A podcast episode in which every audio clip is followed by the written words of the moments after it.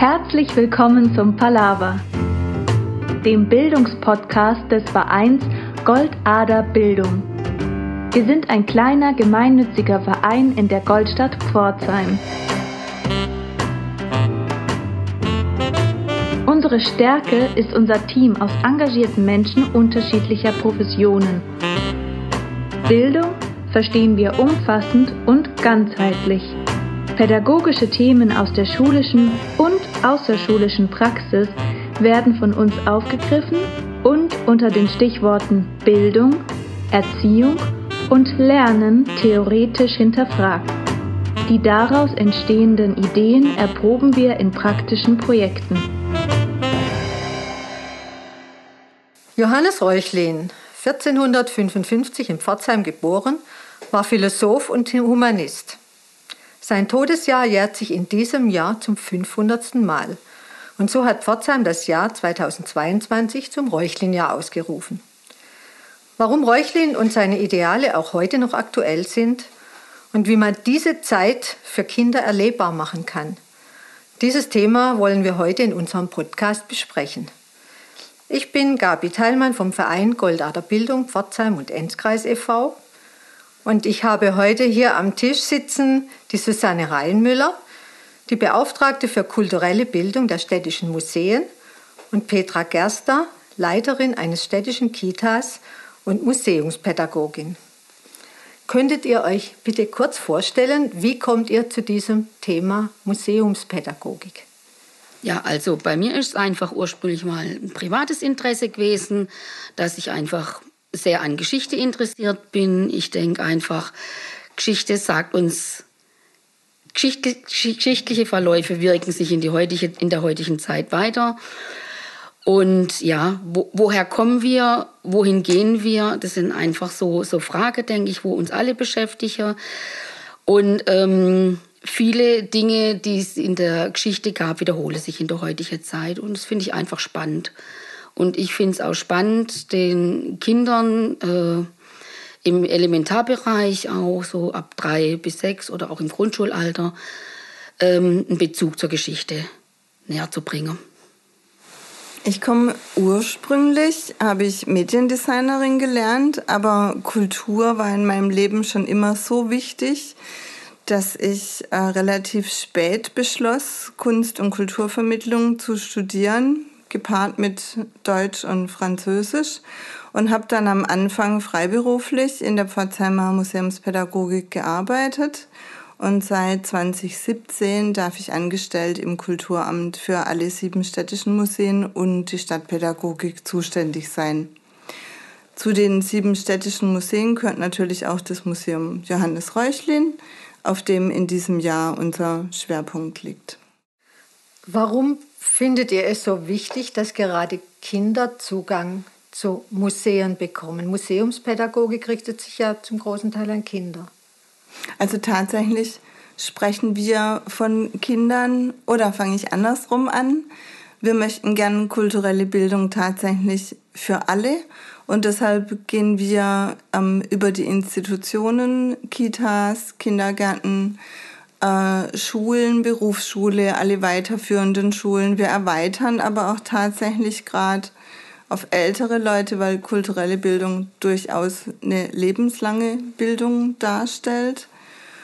Und ich empfinde das so, dass ähm, der Zugang zu Kultur immer was mit was ganz eigenem, persönlichen, singulären zu tun hat. Also dass in der Begegnung mit Kunst und Kultur und wir legen immer Wert darauf, dass das so ganzheitlich ist, so ein Lernen mit Kopf, Herz und Hand, also dass man auch selber was tut, man auch Entscheidungen trifft und sich mit dem jeweiligen Thema ganz persönlich auseinandersetzt, also sich positioniert. Und da kommt man schon ein bisschen so in Richtung, Deshalb hat die Beschäftigung mit Kultur auch was mit Teilhabe zu tun. Also, und wenn ich das von klein auf lerne, also so unsere Philosophie, mich zu Dinge zu positionieren und teilzuhaben, dann kann sich das auch in das Erwachsenenalter quasi fortsetzen, so dass, wenn ich, ähm, also deshalb ist für mich kulturelle Bildung auch immer ein gesellschaftlicher Teilhabeprozess, weil dahin soll es gehen. Also dass ich mich an der Ge Gestaltung von Gesellschaft beteilige und dass die kulturelle Bildung ähm, da auch ein Weg dazu ist, um das zu ermöglichen. Jetzt versuchen wir mal ähm, die Theorie ein bisschen in die Praxis zu überführen. Wir haben ja das Räuchlin-Jahr äh, mit ganz vielen Veranstaltungen in Pforzheim zu diesem Thema. Was war denn das Besondere an Räuchlin? Er ist ein Sohn Pforzheims, hier geboren. Aber was war das Besondere, was, was man jetzt zum Beispiel, ihr seid ja jetzt vielleicht äh, für die frühkindliche Bildung zuständig, was man den Kindern mitgeben kann, was für die auch interessant ist? Ja, also Räuchlin ist für, also, hat, hat viele Aspekte. Man kann äh, Räuchlin ähm, von vielen Seiten her betrachten. Klar, natürlich der wichtigste Aspekt ist dieser humanistische Ansatz von ihm. Äh, ich denke, da werden wir später noch drauf eingehen, weil das einfach mit ein großer Schwerpunkt ist. Ansonsten ist es einfach, sich der Person Johannes Räuchlin als sehr berühmter als sehr berühmter Mann der Stadt Pforzheim. Es steht eine Statue da. Kinder begegnen ihm, wenn sie in der Stadt unterwegs sind. Ähm, und sie lernen die Person erstmal kennen, sie lernen die Zeit kennen, lernen Leben, Arbeiten zu Zeit Räuchlins, also im Mittelalter. Dann aber auch äh, Kindheit im Mittelalter, sprich vom, vom, vom, äh, von der Kindheit von Räuchlin. Wie kam er überhaupt dazu, dass er diese Laufbahn starten konnte, die er dann später gehabt hat. Ähm, ja, und dann, klar, dann kommen diese Ansätze wie Johannes Reuchlin galt als Sprachwunder. Er hat insgesamt sechs Sprachen gesprochen. Ähm, dann gibt es die Aussage Johannes Reuchlin, der Löwe von Tübingen. Das war ein neuer Ansatz. Also der Rechtsanwalt äh, Johannes Reuchlin. Und dann natürlich diese ganz große Sache der Humanist, also mit dem Ansatz, äh, äh, verurteilt nicht, was ihr nicht kennt. Was in der heutigen Zeit äh, wichtiger denn je ist. Und äh, das kann man wirklich auch schon mit Kindern im, kind, im, im Kindergarten und im Grundschulalter äh, erarbeiten. Das heißt, ihr bereitet diese Themen, die du jetzt gerade gesagt hast, im Kindergarten vor. Und dann gibt es ja auch noch dieses Räuchlin-Museum in Pforzheim, wo, wo das anschaulicher wird. Ja, also man kann, man kann beginnen im Kindergarten das Thema zum Beispiel vorzubereiten. Man kann natürlich auch ähm, einsteigen mit dem Museum Johannes Räuchlin, um die Person Räuchlin erstmal kennenzulernen. Das kommt dann immer auf den Ansatz an. Also wenn man jetzt zum Beispiel ein, ein Projekt macht, ein Räuchlin-Projekt macht, dann macht man vielleicht schon im Vorfeld was zu dem Thema Mittelalter in der andere Museen und geht dann auf Räuchlin oder man, wie gesagt, man fängt direkt mit Räuchlin an und dann kann man das auch wirklich direkt im Museum starten und sich reinbegeben in die Zeit Räuchlins und in die Gedankenwelt. Also für mich ist der Ansatz, den die Petra da hat, da mit ähm, Kindergartenkindern im Museum zu arbeiten, total interessant, weil wir bisher unseren Fokus tatsächlich eher auf ähm, älteren Schülerinnen und Schülern hatten, auch Berufsschüler, auch ältere Menschen, auch Sprachförderklassen, wo es dann halt, Petra hat es schon erwähnt, eines der Aspekte ist immer dieser Sprachenaspekt bei Räuchlin. Wir schon ähm, sehr viel, wie soll ich es nennen, Empowerment bei den Jugendlichen gesehen hatten, die bisher, also mal angenommen, die kommen aus Irak, Syrien, hatten wir schon einige drin, bei denen noch nie wertgeschätzt wurde, dass sie auch vier oder fünf Sprachen sprechen, sondern das waren die Sprachen, die man so abwertend sieht. Ne? Also wenn jemand Spanisch und Französisch kann, sagen alle super toll, aber wenn man eben äh, Arabisch und Comanche spricht, dann wird es jetzt nicht so toll anerkannt und dass die dann da merken, dass das so ein großer Schatz ist, in wie vielen Sprachwelten sie daheim sind und was sie da weitergeben können. Also das ist für uns da auch großes Thema. deshalb gerade nochmal, also es gab quasi so bisher, bis Petra und ich enger zusammengearbeitet haben, eher das Räuchlin für ab fünfter Klasse, für Berufsschule, auch für junge Erwachsene. Ich möchte auch an dieser Stelle kurz dazu einladen. Wir machen dieses Jahr ein Projekt ähm, partizipativ für alle. Mein Objekt der Menschlichkeit.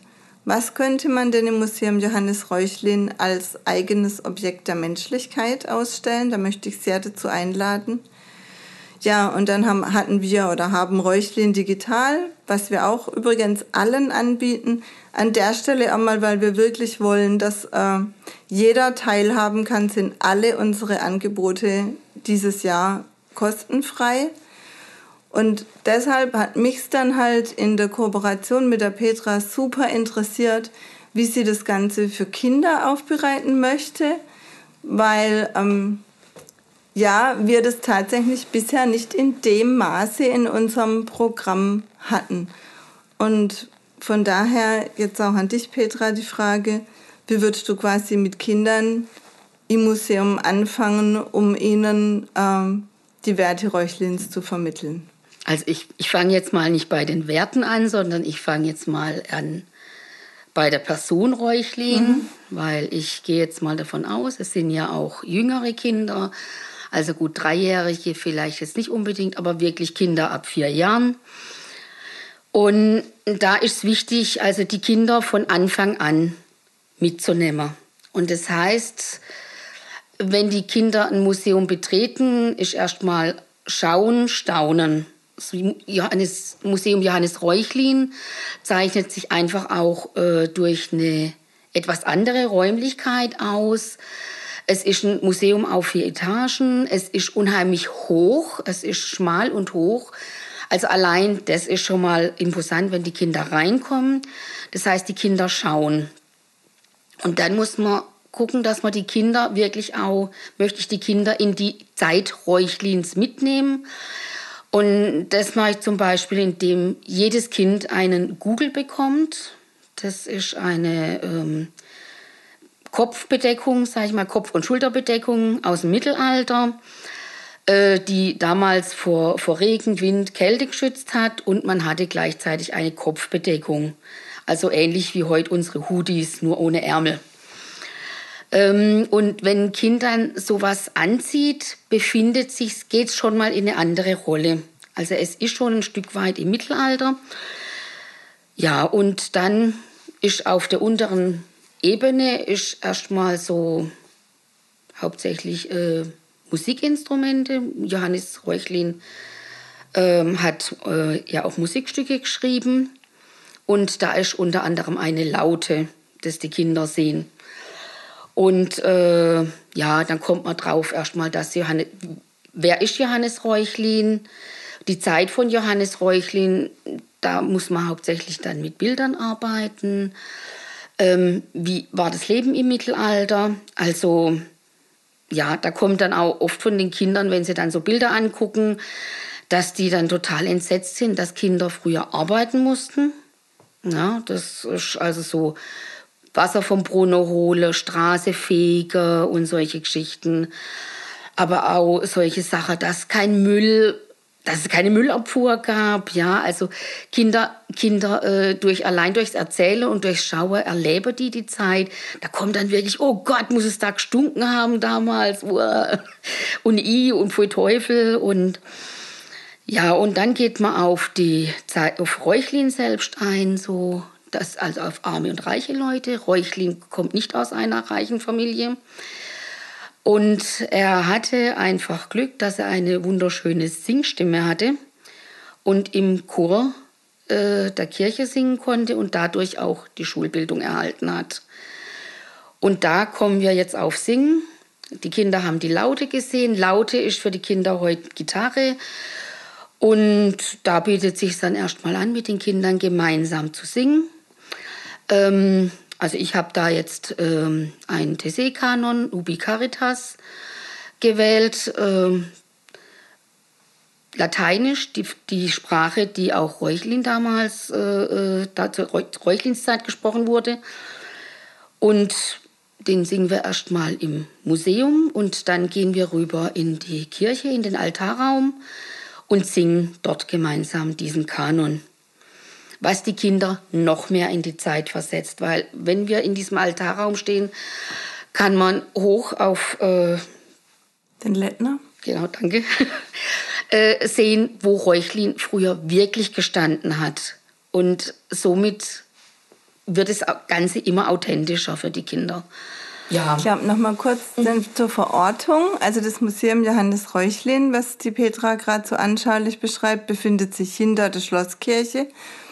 Und die Mauer zwischen Museum und ähm, Stiftschor ist quasi die gleiche. Dieser Ort ist deshalb da, also das Museum befindet sich da, weil da auch Reuchlins Bibliothek war, früher.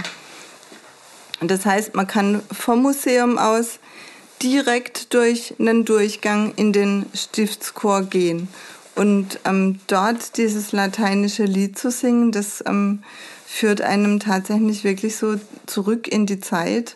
Und sich dann vorzustellen, dass an der Stelle, das hat auch was ganz äh, Erhabenes, da oben der kleine Johannes stand und gesungen hat und so quasi der Markgraf auf ihn aufmerksam wurde und diese Schulbildung ähm, ermöglicht hat, das ist tatsächlich was, ähm, was durch die Idee ganz eindrücklich bei den Kindern ankommt. Ja, also die Erfahrung habe ich auch gemacht, mhm. dass also die Kinder sind dann wirklich auch ganz anders da drin. Ja, und dann muss man halt auch gucken, wo, wo liegt auch ein bisschen der Schwerpunkt der Gruppe, weil ähm, jede, jede Gruppe hat andere Schwerpunkte. Also wie gesagt, man könnte jetzt zum Beispiel einen Schwerpunkt auf das Thema Schreiben legen. Ja, also Reuchlin als Schriftsteller, als er war auch äh, in ganz Europa, hat er Briefkontakte gehabt. Also man könnte wirklich das Thema Schreiben nehmen. Ähm, man könnte natürlich auch dann das Thema Recht der Löwe von Tübingen, wobei sich das dann auch mit in den Humanismus dann mitlegt. Ich denke, ein ganz wichtiger Punkt, äh, der immer bei den Kindern auch gesehen wird, wenn, sie wenn man durch die verschiedenen Etagen geht, ist ähm, die letzte Etage, die vierte Etage. Das erste, wo da die Kinder drüber stoßen, sind verbrannte Bücher. Was also für Kinder also wirklich, ja, ein Unding ist, boah, da hat jemand die Bücher verbrannt. Und Kinder denken zuerst, oh, da war jemand im Museum und hat Bücher verbrannt. ja, also dass das quasi Ausstellungsstücke sind, ist für die erstmal gar nicht klar. Die denken wirklich, da hat jemand eingebrochen. Das war damals bei der ersten Führung der erste Gedanke der Kinder. Und dann zu hören, dass die Bücher verbrannt wurden, weil sie Räuchling geschrieben hat und ähm, weil der Räuchlin sich eingesetzt hat für andere. Und also das fanden Kinder total schrecklich. Dann sind da natürlich auch Bilder zu sehen. Es war die Zeit im Mittelalter, als ähm, ähm, in Spanien die Judenvertreibungen waren, die Räuchlin auch stark angeprangert hat. Aber auch hier äh, im, in unserem Bereich, in unseren Breiten, war es üblich, dass also auch äh, jüdische Mitbürger ähm, gekennzeichnet wurden. Und das sehen die Kinder auf dem Bild, dass äh, damals die jüdischen Mitbürger ähm, einen gelben Kreis tragen mussten. Und ja, Kinder fragen, was das soll und, und warum und weshalb. Ähm, und das ist dann zum Beispiel auch wieder eine praktische Aktion. Die Kinder äh, bekommen, also ein Teil von den Kindern in Absprache mit der pädagogischen Fachkraft, zum Beispiel so einen gelben Kreis. Und dann bekommen die Kinder erklärt, okay, wir machen jetzt ein Spiel. Das heißt jetzt nicht, dass das jetzt jüdische Mitbürger sind, sondern das ist eine Gruppe, mit der wollen wir nichts zu tun haben. Mit der reden wir nicht. Und dann bewegen sich die Kinder auf der Etage, die Kinder ohne Kreise reden miteinander und wenn die anderen dazukommen, drehen sie sich weg. Das macht man ganz kurz nur und dann fragt man so, wie geht's euch? Und also wirklich auch Kindergartenkinder können dann reinspüren und sagen, ey, nee, das war nicht schön. Ja, man tauscht dann auch noch mal die Rolle. Und also die Kinder merken wirklich, nee, das ist nicht schön, wenn man ausgegrenzt wird. Und ja, da kommen dann zum Beispiel auch äh, schon bei Kleine oder auch äh, die Erfahrungen aus dem Alltag, weil es gibt heute auch für Kinder und auch alle Menschen, es gibt überall bei uns Ausgrenzung und Kinder erfahren das auch. Und das wird da schon mal thematisiert. Und ja, ist toll, dass Räuchlin da dagegen war. Und macht ihn natürlich schon wieder für Kinder interessanter. Ja, also der ist da dagegen super. Die merken auch in der ausgegrenzten Gruppe, dass sie sich dann zusammenschließen als die Ausgegrenzten. Das fand ich auch total spannend, weil wenn man niemand anderen hat, bewegt man sich in der Minderheit. Also diese, ich nenne es mal in Anführungsstrichen, Ghettoisierung, die quasi passiert, sieht man sogar auch schon in dieser kleinen Dilemmasituation. Und da dann zu lernen, also quasi mich empathisch in was einzufühlen, was ich bisher nicht kennengelernt habe. Darum geht es ja auch in der kulturellen Bildung im Museum. Also dass ich quasi was, was ich vorher nicht gedacht habe, jetzt quasi für mich dazu nehme und so einen erweiterteren Blick kriege und auch, ähm, weil du, Gabi, vorhin gefragt hast, was in der Museumspädagogik wichtig ist, das ist mir wichtig, dass meine eigene Lebenswelt durch das, was ich da an neue Erfahrungen mache, quasi erweitert wird. Und das ähm, nicht, wenn mir das jemand so von Oberona gesagt hat, sondern genauso wie es Petra gerade macht, indem die Kinder wirklich das selber erfahren und dann rein durch eigene Neugier sich selber mit dem Thema, also völlig intrinsisch motiviert befassen, weil ich denke, auch nur so bleibt nachhaltig einfach länger was hängen. Und von daher sind diese praktischen Beispiele, die du da machst, Petra, also finde ich auch sehr, sehr gut und zielführend und hilfreich. Ja, also ich denke auch, praktische Erfahrung ist wirklich ja. Sau und so. Und, und so versuchen wir auch der Rest von dem ganzen Museums, also von dem ganzen Thema dann auf, gerade auf dem oberen Stockwerk, das wirklich schwer ist, ähm, zu, zu erarbeiten. Ich bleibe jetzt gerade in der Praxis. Ähm, die Kinder sehen die anderen Bilder und sehen die verbrannten Bücher. Da sind wir dann bei dem Thema, also der Augenspiegel, den der Räuchling geschrieben hat, äh, der verbrannt wurde. Ähm, muss man den Kindern erstmal erklären. Augenspiegel war damals ein anderer Begriff für Brille. Und, ähm, und Reuchlin hat quasi äh, propagiert, ja, also damals hieß es verbrennt nicht, aber im Prinzip heißt es heute verurteilt. Genau, verurteilt nicht, was ihr nicht kennt. Also damals hat sich's auf, hat Reuchlin sich auf eine Personengruppe oder halt auf, auf Minderheiten bezogen.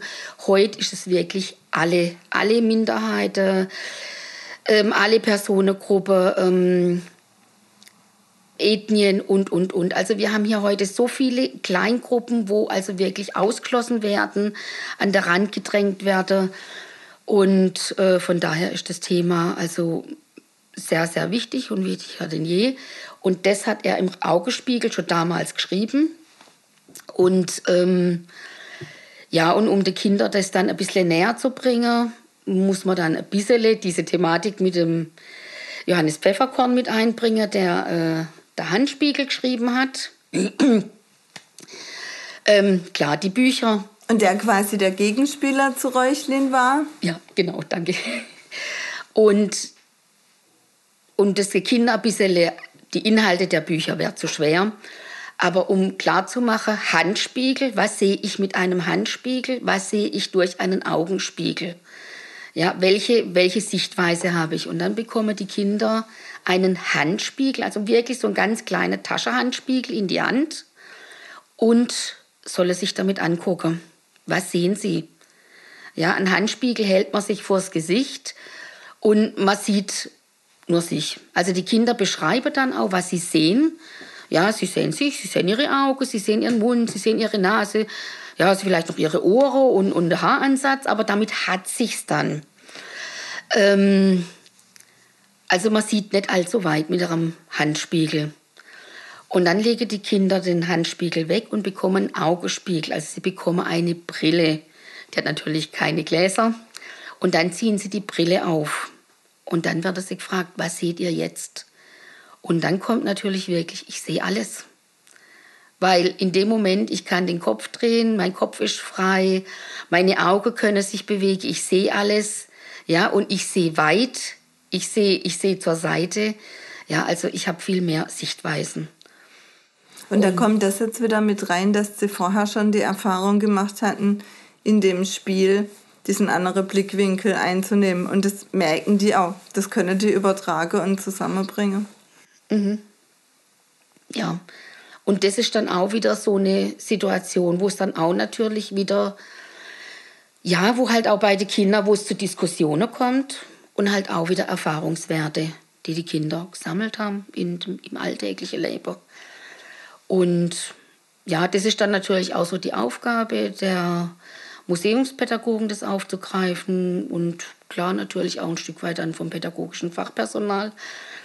Aber ähm, ja, es ist einfach ein, ein tiefgehendes Thema für Kinder.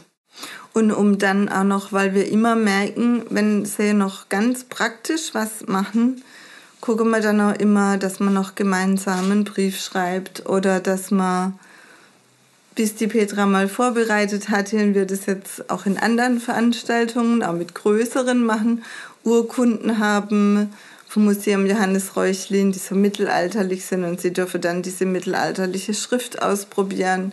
Sie dürfen mit Siegel draufdrucken.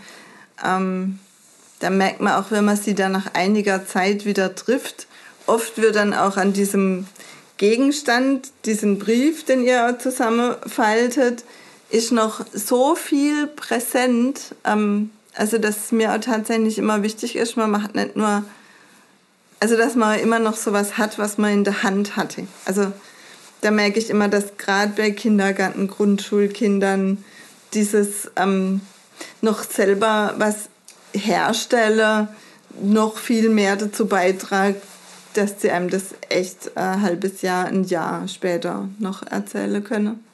Mhm, ja. Ja, also es ist wirklich nachhaltig dann auch, ja. Gerade auch, weil sie dann noch was praktisch tun. Und ja, und weil ja aber auch das ganze Thema Johannes Reuchlin dann doch sehr schwer ist. Und man könnte ja jetzt meinen, oh Gott, die armen Kinder, die wären nur mit problematischen Themen dann belastet. Also es ist wirklich was, es löst auch was in den Kindern, es kommt zu Diskussionen, was einfach wirklich super ist. Kinder sprechen auch was aus, was sie vielleicht sonst nie aussprechen. Dann kommt nochmal dieser praktische Teil und dann äh, machen wir einfach dann zum Abschluss einfach nochmal einfach so just for fun spielen wie zu Räuchlins Zeiten. Also klar, bei kaltem Wetter kann man es dann nur drinnen machen zum Beispiel. Also der Schnurrer, das ist was, ein Holzstäbchen an zwei, an zwei Schnüren. Ähm, früher waren es natürlich Knochen. Zu Räuchlins Zeiten machen wir jetzt nicht mehr. Und das wird dann gedreht und wird surren lassen. Mhm. Und es ist unheimlich, einerseits schwierig, so von der Koordination. Aber die Kinder sind dann auch nochmal so Feuer und Flamme, so ja und ja und ich kann was spielen, was man schon damals gespielt hat, wo so vor langer, langer, langer Zeit. Gell? Das sind die dann total begeistert. Klar, und im Sommer kann man natürlich, wenn man dann draußen ist, da könnte man auch mal Reifen treiben oder so machen. So typische Spiele, wie man damals gespielt hat. Und das passt da deshalb gut, weil wir immer gern das ganze Schlossberg-Areal mit einbeziehen, weil wir da ja noch Überreste aus dieser mittelalterlichen Zeit haben, mit der Mauer, mit dem Leitgastturm. Wir können auch gerne in der Archivturm immer rein, wenn das Gruppen interessiert. Und da passt es dann halt mit dem Spiel ganz wunderbar. Also richtig emotionales Lernen, Lernen durch Erfahrung. Das ist ja eigentlich das Beste, was Kindern passieren kann. Ja, also für mich war es jetzt richtig plastisch. Ich fand es total toll, Petra und Susanne, wie ihr das jetzt ähm, in Form gebracht habt, dass man sich was darunter vorstellen kann, wie so ein Gang durchs Museum sein kann und vor allem, was Kinder da mitnehmen. Die nehmen ja was fürs Leben mit. Das ist ja nicht ein Stoff, den sie lernen, sondern das ist eine Haltung, die sie da mitkriegen. Und das finde ich das Tolle. So, ich danke euch sehr und ich würde sagen, das Schlusswort würde ich gerne dir geben, Susanne, weil wir sind ja jetzt im Räuchlinjahr Und ich glaube, da sind noch ganz viele andere Veranstaltungen. Und du kannst jetzt gern so ein bisschen Werbung machen, was denn da alles noch läuft oder vielleicht auch mal Eltern, Lehrern erzählen, wie kommen sie denn zum Beispiel zu so einer Führung mit ihrer Klasse, mit ihren Kita-Kindern? Was, was wird da alles noch so geboten? Ein Ausschnitt draus.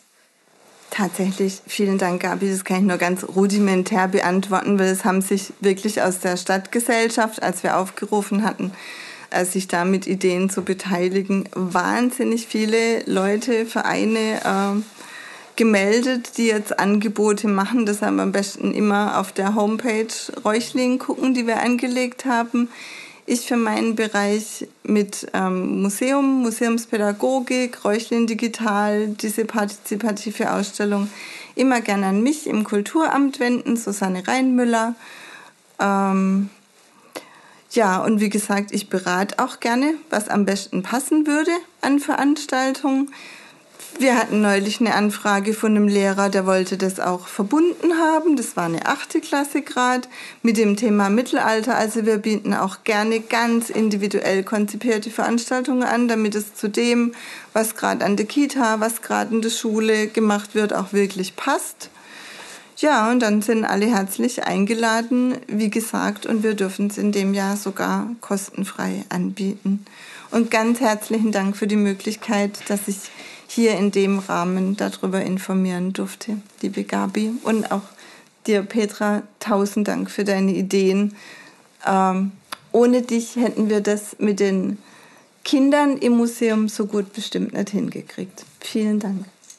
Auch von mir nochmal ein ganz großer Dank an euch. Ich hoffe, dass das Räuchlinjahr ein voller Erfolg wird und dass ganz viele Leute kommen, weil sie einfach das Potenzial von dem sehen, was ihr da macht. Dankeschön. Das war's von uns für heute. Vielen Dank, dass ihr dabei wart. Wir werden jeden vierten Donnerstag im Monat ein Bildungsthema mit Experten aus unserem Umfeld beleuchten. Wenn ihr Lob oder Kritik, Anregungen oder Anmerkungen habt, könnt ihr das gerne unter info at goldader-bildung.de loswerden.